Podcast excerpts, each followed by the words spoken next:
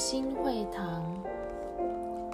一八五七年十月，皇家剧场音乐厅整修，斯布真将聚会改到水晶宫 （Crystal Palace） 举行。那是用强化玻璃搭建成的透光大厅，可容两万两千人聚会。十月七日，第一次聚会之前一两天，斯布真去试音检查安全。大厅的屋顶刚好有工人在修葺。斯布真站在讲台上，大声说道：“看哪，上帝的羔羊，除去世人罪孽的。”约翰福音一章二十九节。斯布真说完就离开。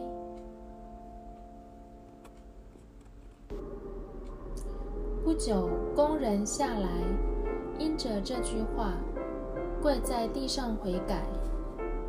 后来受洗，到教会做见证。一八五六年六月，新公园街浸信会的执事会决定建造新会堂。以免长期租借公共场所聚会，建造费用三万一千英镑，装潢费一万英镑。建造的会堂长四十四公尺，宽二十四公尺，高十六公尺，可坐六千会众，同时可让九百人站着听到。又可容一千名儿童上主日学。另外有六间会议室，附有厨房、厕所、女职员办公室、男职员办公室，三间祷告室，一间大型的储藏室与一个敬礼池。执事会议通过决议后，执事们率先奉献三千英镑。建堂委员会的成员，执事会任命九个人担任建堂的执行小组。司布真看了推荐名单，全部予以接纳。强生 J. Johnson 是建堂小组的主席，职业是律师，以细心精明著名。他知道。建堂要通过法规要求，土地登记与许多的规定。斯布真认为强生值得委托重任，称他是有高度耐力的人，能够在混沌中看出条理，在杂乱中看出次序。皮托爵士 Sir Morton Peto。是国会议员，担任建堂委员会的秘书。他热心传福音，又不强迫人信主。斯布真称赞他精明干练，又有属天的智慧。遇到不能解决的事，可以与大家一起跪下去祷告。祷告的同伴。卡尔负责建堂募款，他温和善良，善于联络。斯布珍说：“和善的人最能鼓舞别人，刚硬的人只是一块砖，永远是那一块。和善的人才能把不同的砖筑成一座墙。”新公园街浸信会的弟兄姐妹，大部分都是穷人。卡尔没有向会众募款，而先找期待伦敦复福音大复兴的人，以三百人为奉献主力，每星期一起为此祷告。卡尔写道：“为伦敦的信仰复兴祷告。”支持建立都市会幕教会，Metropolitan Tabernacle。一八五七年三月，收到教会外一万英镑捐款后，卡尔才对内开放奉献。开放第一个星期，收到六千笔奉献，都是一英镑以下的小额奉献。库克 （Thomas Cook） 是效率专家。斯布真称库克是真正委身职务的人，能看清问题所在。更重要的是，有他在，开会的时间不冗长。库克坚信，奉献是信徒灵命成熟的侍奉，不需要勉强，不用鼓吹。他的身体很不好，自称是。在恩典床榻上的软弱器皿，做事有见证的人。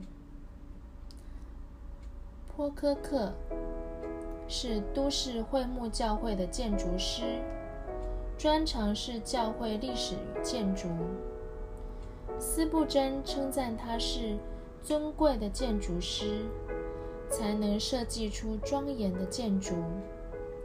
有福音热忱的人，才能在作品上呈现得人如得鱼的期待。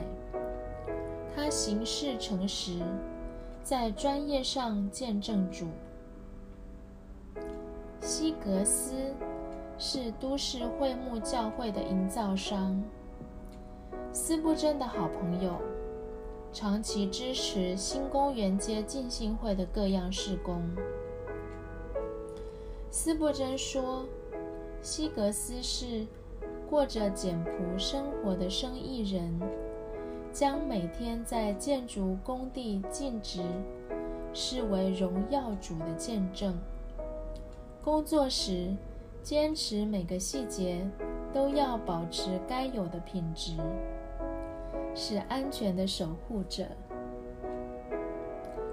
选择堂址的所在。”摩尔是土地中介商。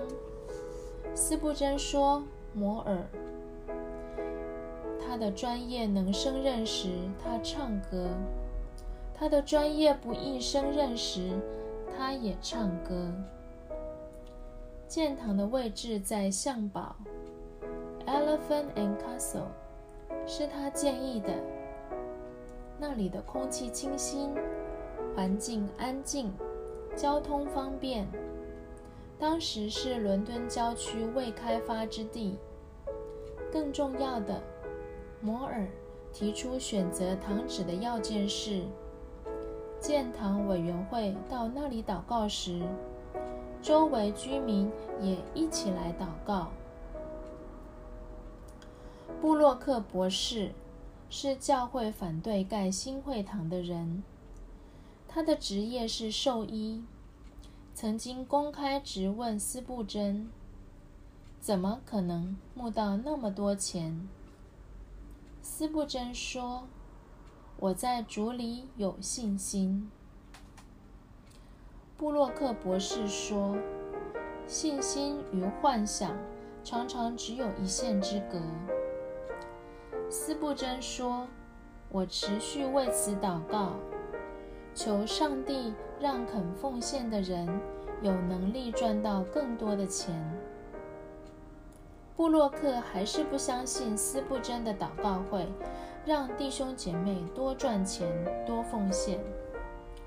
斯布真就邀请这位最爱批评的人进入建堂委员会。其他成员问斯布真说：“这人会不会进来坏事呢？”斯布真说：“他是一个有正义感的人，迟早会为了让更多的穷人、醉鬼、娼妓得救而投入建堂事工。”对教会的期待。伯纳姆是声乐家，他有习惯性的咳嗽。斯布真说。他对空气品质特别敏感，每到一个地方演唱，就先到各个角落闻来闻去。他无法忍受一点污浊的空气。有他参加建堂委员会，盖出来的会堂一定没有不通风的死角，没有一个地方会发臭。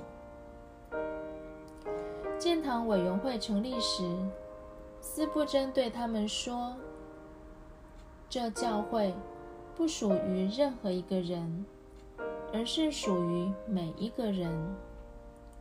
这教会高举主耶稣，而非某个人。这教会是福音之火点燃的所在，不是为一般的活动。”这教会讲台是清楚教导主真理的地方，音效要良好。这教会的祷告会是最先充满人的聚会，祷告室要大。上帝给这教会的祝福是为了世界各地的教会，英国文化的色彩不要太浓。在这里，将有更多罪人得到重生。敬礼池要大，将有许多年轻人在此为主摆上。更多的宣教士从此出发，进入世界各地的合场。因此，要有墙壁展示世界各地福音的需求。让弟兄姐妹观看、代祷与奉献。